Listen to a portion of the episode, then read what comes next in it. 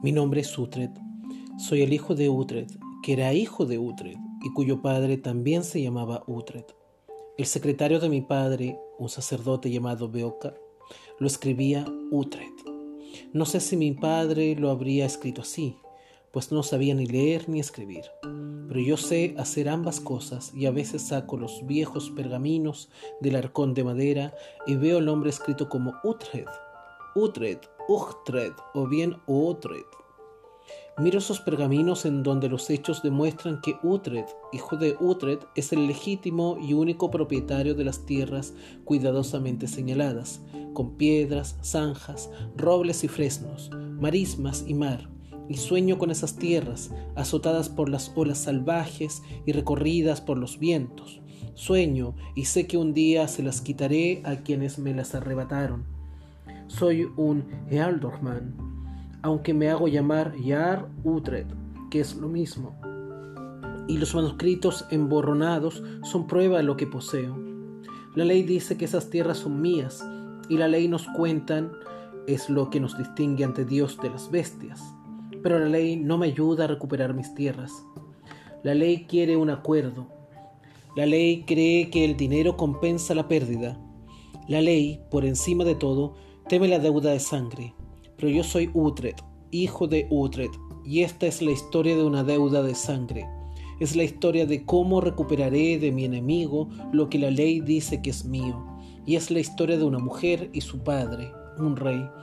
Era mi rey y todo cuanto tengo se lo debo. La comida que como, la casa en la que vivo y las espadas de mis hombres. Todo procede de Alfredo, mi rey, que me detestaba. Esta historia comienza mucho antes de que conociera a Alfredo.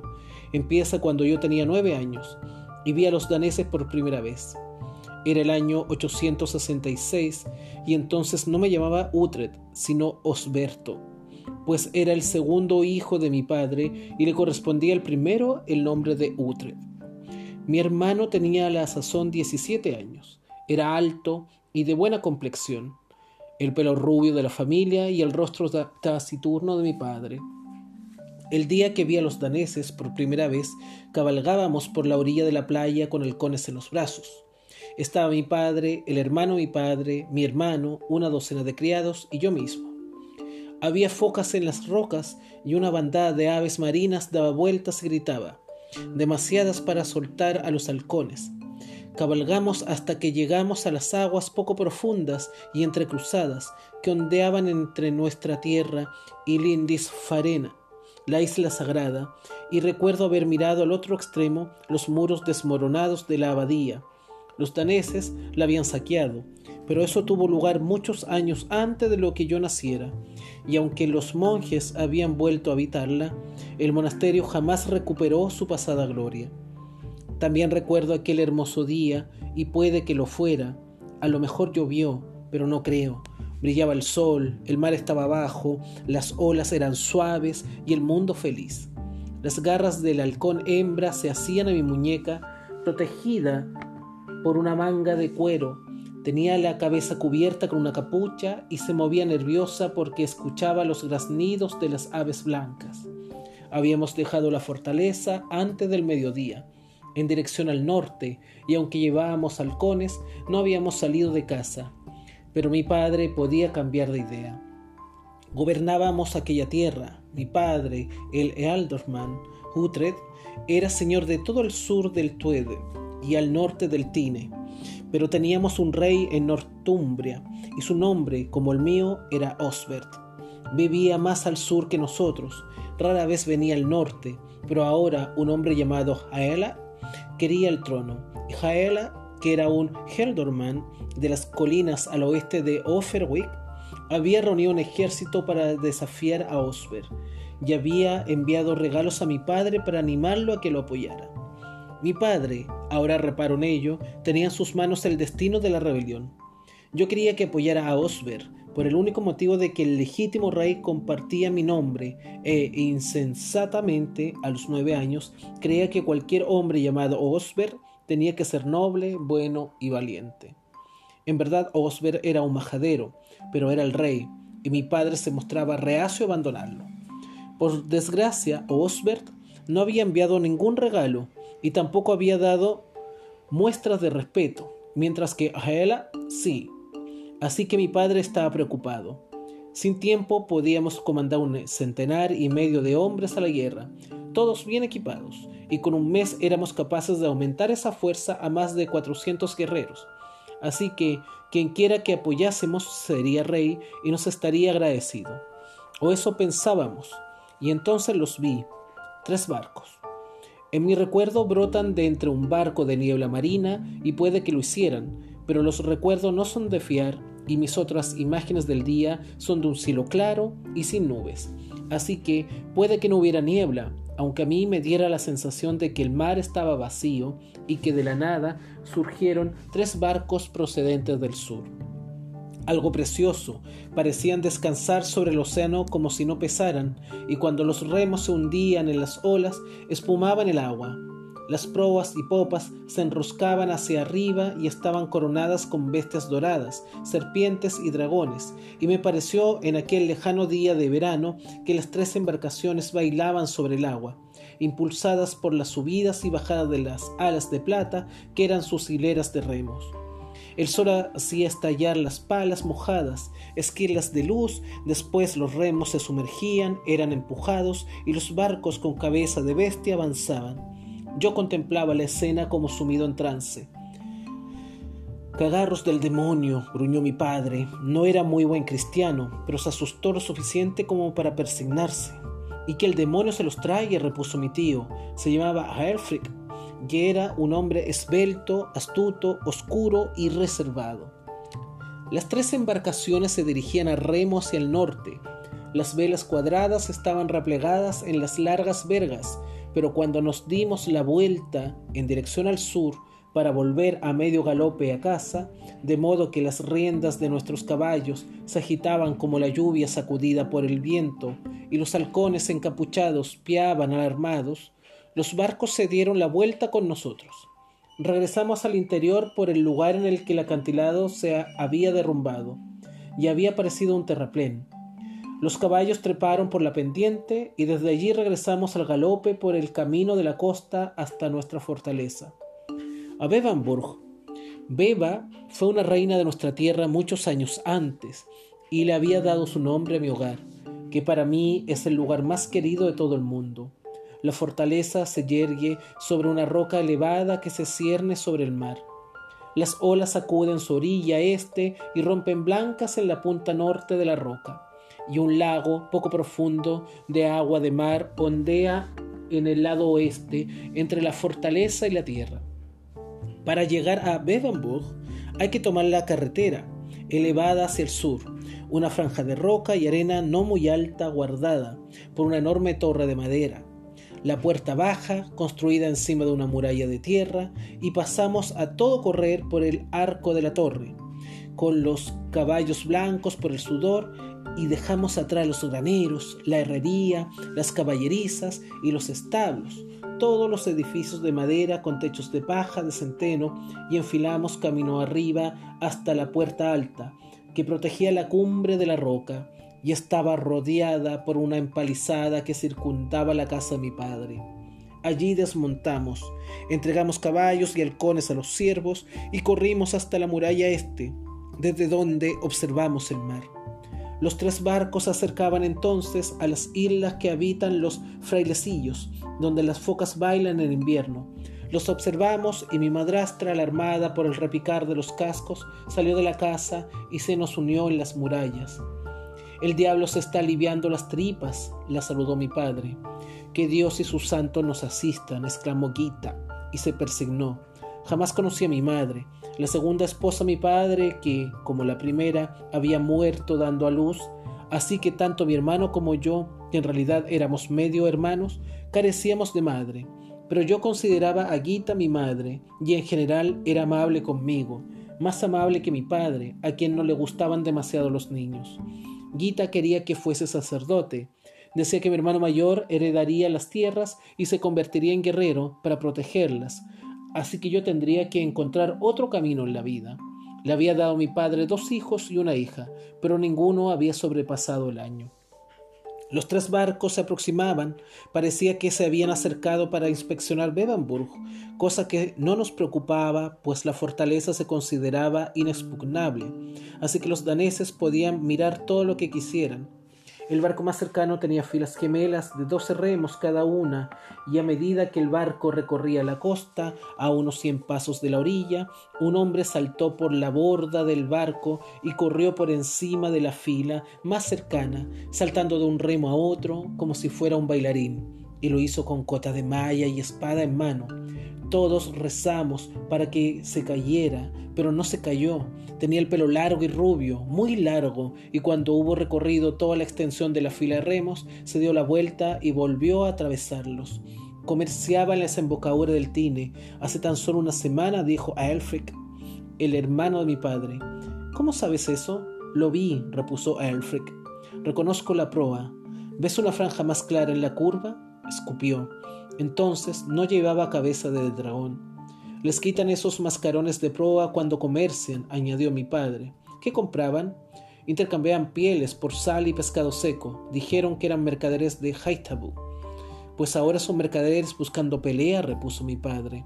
Y los daneses de las tres embarcaciones estaban de hecho desafiándonos, haciendo entrechocar las lanzas y espadas contra sus escudos pintados, pero poco podrían contra Bevanburg, y hacerles daño nosotros a ellos no estaba en nuestra mano, aunque mi padre ordenó que se alzara su estandarte del lobo. La bandera mostraba la cabeza de un lobo gruñendo y era su estandarte en la batalla, pero no había viento, así que se quedó colgado mustio y su desafío pasó desapercibido a los paganos, que, al cabo de un rato, se cansaron de provocarnos, se hicieron a la idea de que eran vanos sus intentos y se marcharon remando en dirección al sur. Así comienza esta extraordinaria novela histórica llamada Northumbria, el último reino, sajones, vikingos y normandos, del escritor canadiense Bernard Cornwell, que será la obra que vamos a analizar el día de hoy aquí en Liberarte con JP, donde los libros vuelan hasta llegar a tus oídos.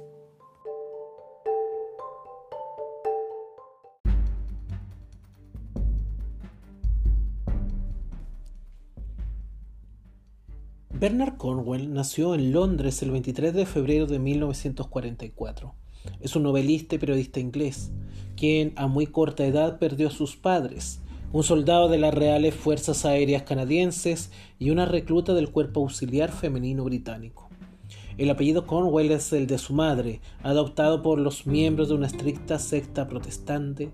Cornwell cursó diversos estudios y llegó a ser empleado como maestro tras pasar por la universidad. Tras trabajar para la BBC, se trasladó a Estados Unidos, donde comenzó las sagas históricas por las que se ha hecho famoso.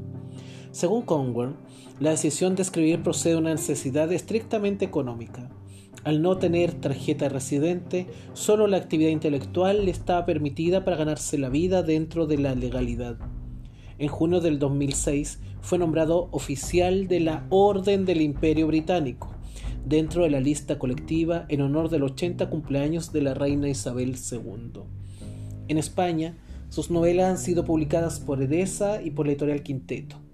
Sus principales sagas son las dedicadas al fusilero Richard Sharp en la época de la conquista de la India por el Imperio Británico y las guerras napoleónicas.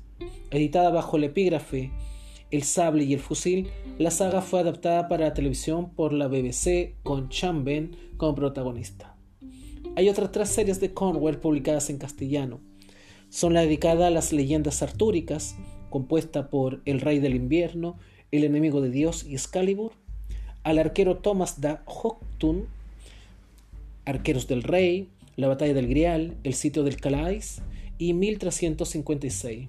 Y por último, la saga más reconocida es la ambientada en las invasiones vikingas de Gran Bretaña durante el reinado de Alfredo el Grande, hasta el momento, Northumbria, el último reino, Svein, el del caballo blanco, los señores del norte, la canción de la espada, la tierra en llamas, muerte de reyes, Huntred el pagano, el trono vacante, guerreros de la tormenta. Y portador de la llama. También se han publicado en castellano otras novelas como Stonehenge y El ladrón de la horca. Quedando al menos seis novelas inéditas de ser traducidas al español. En el año 2011 se editó el primero de sus libros, la saga de Nathan Starbuck llamada en castellano Rebelde. Es considerado uno de los mejores escritores de novela histórica de la actualidad.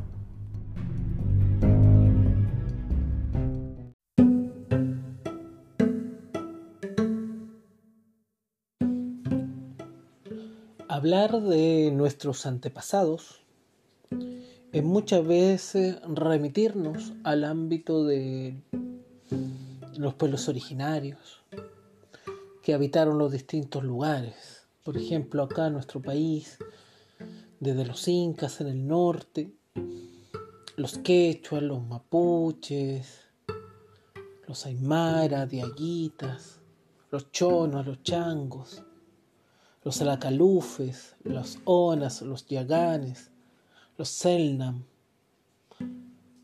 Y así a lo largo de todo el continente y también a lo largo de todo el planeta Tierra. Pero las historias se han ido construyendo, dando paso a las civilizaciones a través de periodos de guerra.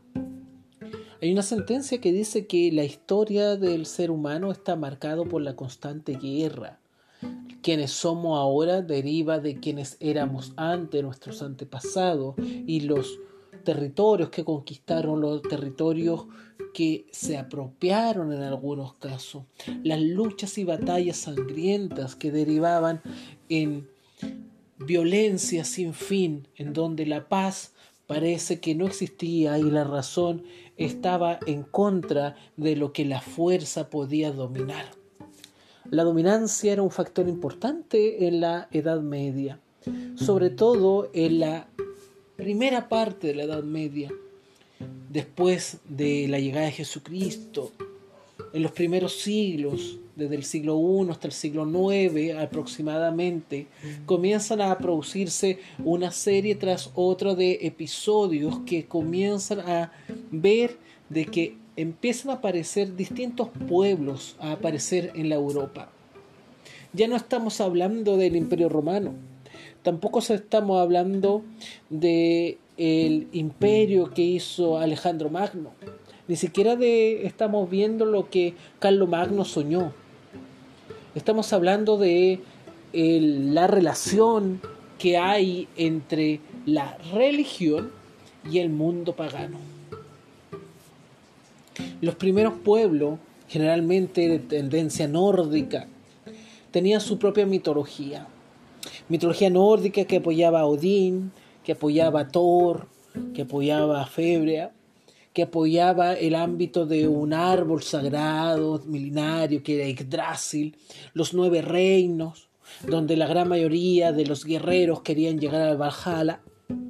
Pero por otro lado, vemos que estos mismos pueblos que comienzan en Escandinavia, en lo que es actualmente Dinamarca, Suecia, Noruega, Finlandia, incluso Islandia, llegan a expandirse a otros territorios, ya sea a través de la navegación, llegan hasta lo que es actualmente el Reino Unido, y que por los constantes conflictos bélicos que ocurrían en aquella época, desde la aparición del Imperio Romano hasta la posteriormente huida del Imperio Romano desde Gran Bretaña, vemos que Britania ha sido un territorio más bien de luchas constantes, que lo sigue siendo hasta la actualidad. Países como Irlanda del Norte, como Gales, como Escocia, buscan una independencia que todavía no existe como tal. Es en este contexto en donde nos sitúa esta novela. Esta novela nos habla de tres civilizaciones, de la civilización de los vikingos, la civilización de los sajones y de la civilización de los normandos. Este es el primer libro de una larga saga que también es una serie de televisión llamado El Último Reino, The Last Kingdom. Y en esta primera historia, la epopeya se centra en la figura de Utrecht. ¿Quién era Utrecht? Osberdo era un sajón. Un sajón hijo de un rey de una de las tantas provincias que había en, de los tantos reinos, mejor dicho, que había en el Reino Unido, en la época en que todavía no existía la Gran Inglaterra como tal. Habían grandes reinos como Wessex, ¿ya? En donde se buscaba, trataban de buscar la unificación, pero que era imposible de conseguir todavía. Y es en ese contexto cuando llegan los daneses, que eran los vikingos. Y los vikingos llegan con afán y finalidad de conquista una Sajonia que anteriormente, los sajones que anteriormente eran normandos, que anteriormente eran paganos, que tributaban a los dioses nórdicos, ahora debido a la evangelización del cristianismo, debido al imperio romano, los sajones ahora eran cristianos. Y ahora miraban con desprecio, con desdén y con un plan evangelizador a todos los vikingos y a todos los otros pueblos que no creían en el único Dios. Nos damos cuenta que un propio pueblo reniega de sus tradiciones por los ámbitos religiosos. Ahora tienen un nuevo Dios y ese nuevo Dios y esas nuevas creencias hacen y deshacen generando estas sensaciones de intolerancia. ¿Por qué se debe imponer una religión por sobre la otra? ¿Acaso el Dios del cristianismo es el único Dios existente? ¿Qué pasa con los dioses nórdicos? ¿Son parte de una mitología? ¿Qué pasa con los dioses de las otras religiones? Este choque cultural es lo que nos plantea esta espectacular novela, en donde vemos que aquí la figura de Utrecht es este niño que ve cómo los daneses llegan, arrasan con su pueblo, matan a su padre, matan a su hermano, y lo capturan a él y lo hacen una especie de esclavo, lo convierten en un danés, en un vikingo. Y con el tiempo, Osberto se convierte en Utrecht, en este danés con un pasado sajón que crece como danés, como vikingo, y que comparte con ellos. Y aparece la otra figura de Alfredo, este rey de Wexes que trata de unificar a todos los reinos y crear la gran Inglaterra. De hecho, Alfredo va a pasar a la historia como ser uno de los grandes veladores e instigadores de la formación del imperio del imperio británico que iba a ser posteriormente. Amigo, amiga, conocer nuestra historia a través de las novelas históricas o de esta saga, por ejemplo, aparte de la historia oficial, nos trae a colación constantemente lo que le estoy conversando. Las luchas, las pugnas son propias de esta época y son propias de la actualidad. En la actualidad seguimos bajo esta misma dinámica. Parece que no han cambiado mucho las cosas. Parece que seguimos bajo esta misma situación de desamparo, de sentirnos agobiados y angustiados frente a lo que hay que luchar por un futuro privilegiado. Utrecht es la mezcla perfecta, porque es de sangre sajona, pero de crianza danesa. ¿Y eso en qué lo convierte? Es una historia tremenda, es una historia fascinante, una historia legendaria, en donde vemos que hay traiciones, en donde vemos que las religiones se oponen, el concepto del cristianismo versus el concepto del paganismo, en donde de una u otra forma invita al lector a tomar partido y tomar un entendimiento y una reflexión para darnos cuenta que los países actualmente como se componen le deben mucho a las historias del pasado, a los labores, a las acciones, a los hechos, a los procesos que realizaron las personas muchos siglos anteriormente para dar cabida a lo que somos realmente el día de hoy. Triunfó el cristianismo. El cristianismo existe. Sin embargo, la cultura pagana de los sajones, de los normandos, de los celtas, sigue vigente a través de la simbología, a través de ciertos elementos, a través de celebraciones, a través de festividades, a través de los días de la semana, a través de distintos elementos, porque Thursday ya es el día de Thor. Entonces vemos que continúa en cierta tradición, sigue vigente. Y el paganismo, entendido desde la época medieval, en donde se perseguía, se juzgaba en la casa de brujas, donde se trataba de hereje a las personas que realizaban aquella labor, generalmente en la Inquisición española terminaban siendo condenadas a la hoguera, como sucedió con Juana de Arco, por seguir unos ideales que para el cristianismo interpretado de aquella época no eran los adecuados, vemos que en la actualidad todavía está permanentemente esta lucha. Pero hay una pregunta más profunda en torno a aquello. Las religiones son importantes, son necesarias. ¿El espíritu humano se cultiva a través de la religión o a través de la filosofía o a través de otros elementos? Amigo, amiga, esas son respuestas que solamente ustedes pueden dar de acuerdo a sus experiencias y de acuerdo a sus convicciones.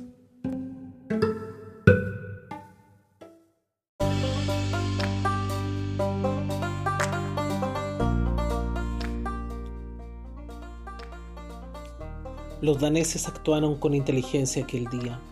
Construyeron nuevas fortificaciones dentro de la ciudad. Atrajeron a nuestros hombres hasta hacerlos entrar en las calles. Los atraparon entre las nuevas empalizadas. Los rodearon y los mataron. No mataron a todo el ejército en Northumbria, pues incluso los más fieros guerreros se cansan de la matanza y, además, los daneses sacaban mucho dinero de la esclavitud. La mayoría de los esclavos capturados en Inglaterra eran vendidos a granjeros de las salvajes islas del norte o en Irlanda, o se los llevaban a través del mar a las tierras danesas. Pero algunos, supe, eran llevados a los grandes mercados de esclavos en Francia, y unos cuantos más eran embarcados rumbo al sur, a un lugar donde no había invierno y hombres con rostros del color de la madera quemada, Pagaban un buen dinero por los hombres y aún más por las mujeres jóvenes. Pero mataron a muchos. Mataron a Jaela, a Osber y a mi padre. Y mi padre tuvieron suerte, pues murieron en la batalla, con las espadas en las manos. Pero Osber fue capturado y torturado esa noche mientras los daneses festejaban en una ciudad que apestaba sangre. Algunos de los vencedores guardaban las murallas, otros celebraban en las casas capturadas, pero la mayoría se reunió en el salón del rey derrotado de Northumbria al que me llevó Ragnar. No sé por qué me llevó allí, pues esperaba que me matara o en el mejor de los casos me vendiera como esclavo. Pero Ragnar me hizo sentarme con sus hombres y puso un muslo de pavo al horno, media rebanada de pan y una jarra de cerveza delante de mí. Después me dio un jovial coscorrón en la cabeza. Los demás daneses al principio hicieron caso omiso a mi presencia, estaban demasiado ocupados emborrachándose y jaleando las peleas que surgieron en cuanto estuvieron borrachos. Pero los vítores más escandalosos llegaron cuando el cautivo Osber fue obligado a pelear contra un joven guerrero que tenía una habilidad extraordinaria con la espada. Bailó alrededor del rey, después le rebanó la mano izquierda antes de rajarle el estómago con un diente y dado que Osber era un hombre grande, sus tripas se derramaron como anguilas que escapan de un saco roto. Después de aquello, algunos de los daneses no se podían ni levantar de la risa. Al rey le llevó bastante tiempo morirse, y mientras gritaba para que le aliviaran el sufrimiento, los daneses crucificaron a un cura que habían capturado mientras peleaba contra ellos. Les intrigaba y repelía nuestra religión, y se enfadaron cuando el cura se liberó las manos de los clavos. Algunos afirmaron que era imposible matar a un hombre de esa manera y discutieron la cuestión violentamente. Después intentaron clavar una segunda vez al cura las paredes de madera hasta que, aburridos, uno de los guerreros le hundió una lanza al religioso en el pecho y le rompió las costillas, amén de hacerle picadillo el corazón. Un puñado de ellos se volvió hacia mí en cuanto el cura estuvo muerto y como llevaba un casco con una banda de bronce dorado, me consideraron hijo de un rey. Me ataron una cuerda y un hombre se subió a la mesa para mearme encima. Pero entonces una voz profunda la emprendió a berridos con ellos para que me dejaran estar. y Ragnar se abrió paso entre la multitud de malos modos. Me quitó la cuerda de encima y arengó a los hombres. No sé qué les dijo, pero fuese lo que fuese, los detuvo. Y Ragnar entonces me rodeó los hombros y me llevó hasta una tarima en un extremo del salón y me indicó que debía subir a ella. Allí había un anciano comiendo solo. Era ciego, tenía los ojos blancos como la leche y un rostro profundamente arrugado, enmarcado por pelo gris tan largo como el de Ragnar.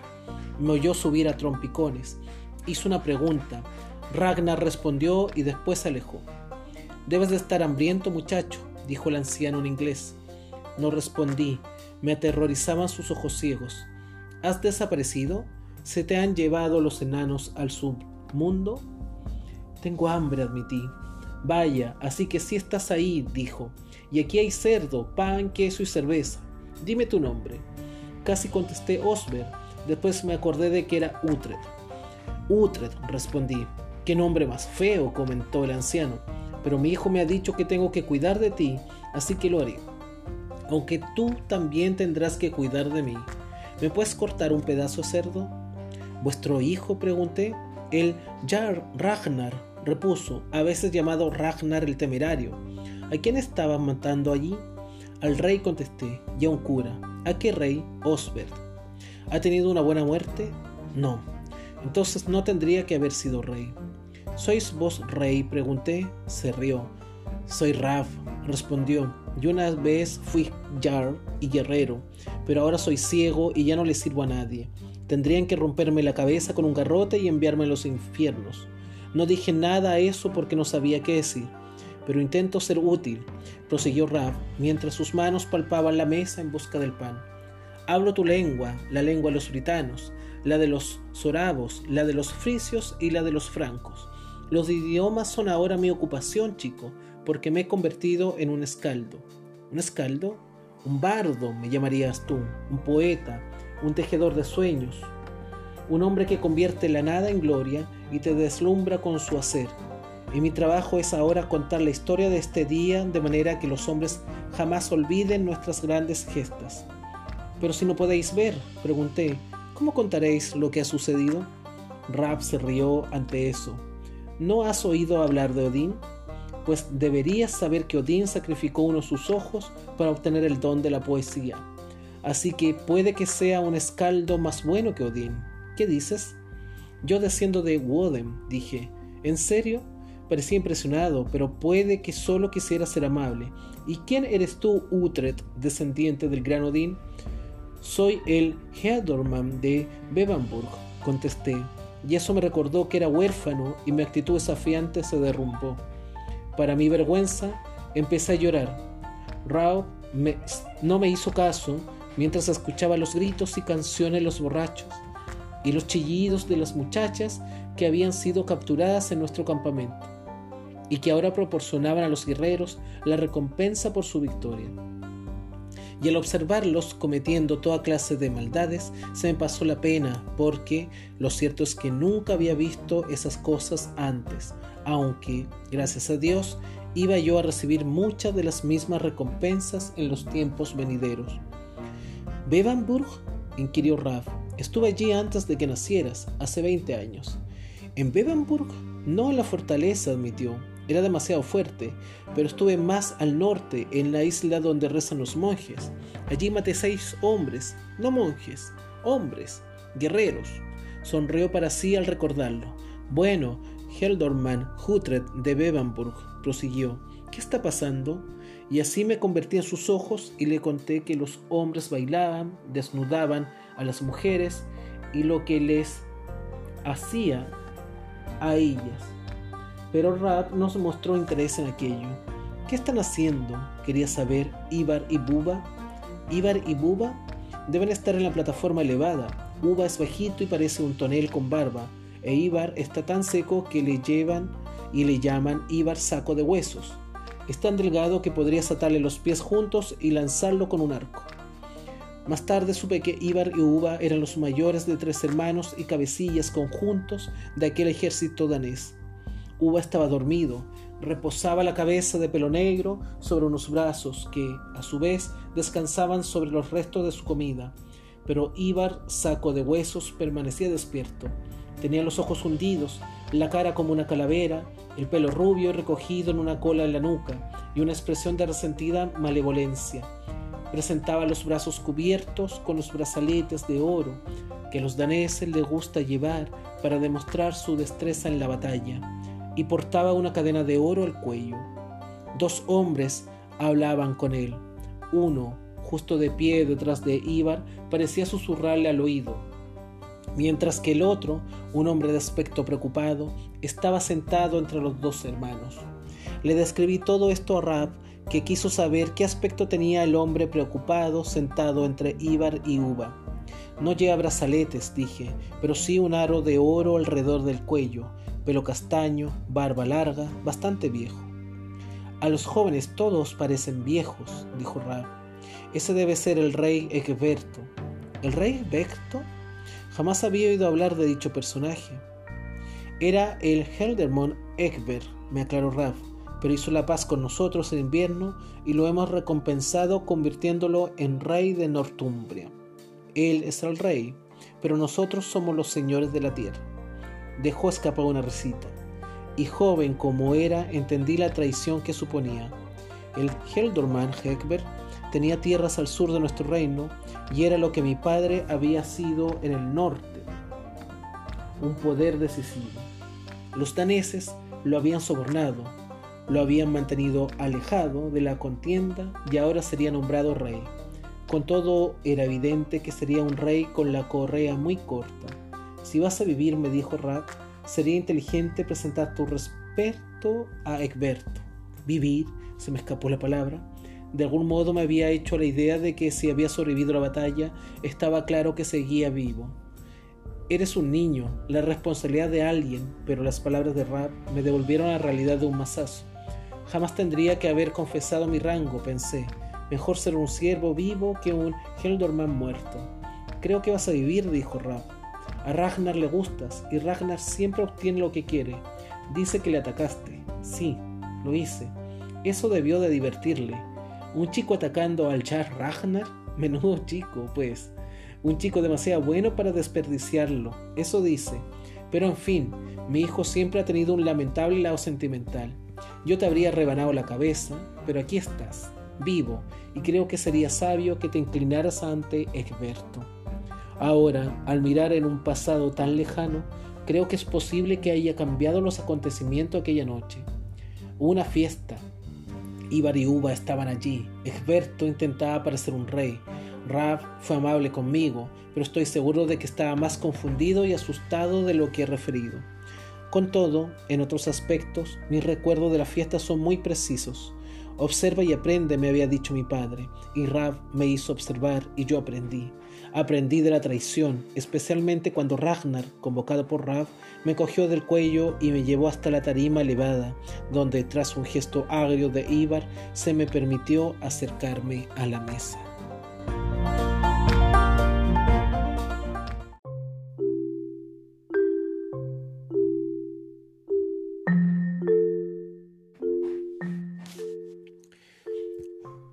La novela Northumbria el último reino del escritor inglés Bernard Cornwell es el primer libro de una larga saga en donde se mezclan los mundos de los sajones, de los normandos, de los vikingos, pero también se conjugan las traiciones, las enemistades, las mentiras, el amor, la perseverancia y la sobrevivencia. En la historia de nuestra humanidad, sobre todo en la Europa de la Edad Medieval, una Europa dominada por las traiciones y dominada por las dos vertientes religiosas que acechaban a todos los pueblos. El paganismo, que era visto de acuerdo a los distintos dioses, la gran mayoría relacionados con la mitología nórdica, en donde Odín era el dios que era el gran relevante dentro del séquito que buscaba el Valhalla, mientras el cristianismo se asentaba en Gran Bretaña y en varios otros lugares donde la fe en Dios, en Jesús y en el Espíritu Santo era la fortaleza junto con los santos que estaban comenzando a aparecer. El choque cultural de los dos mundos, más allá de quiénes son bárbaros, quiénes son salvajes y quiénes son civilizados, nos lleva a entrever de que estamos ante un texto primordial para comprender que a veces las religiones cambian a las personas, cambian las culturas, transforman para bien o para mal a las sociedades, porque en nombre de Dios son capaces de realizar muchas cosas, como fue lo que ocurrió en estos inicios en donde el paganismo debió enfrentarse seriamente a la erupción del cristianismo.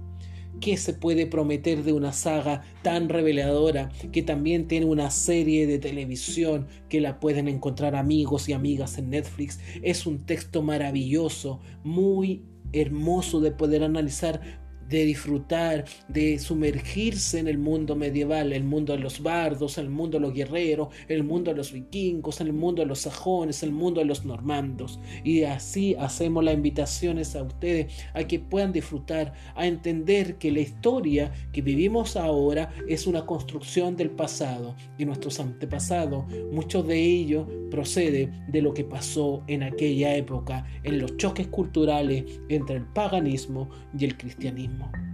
Y con esto cerramos un nuevo capítulo de Liberarte con JP y nos vemos pronto acá, donde los libros vuelan hasta llegar a tus oídos.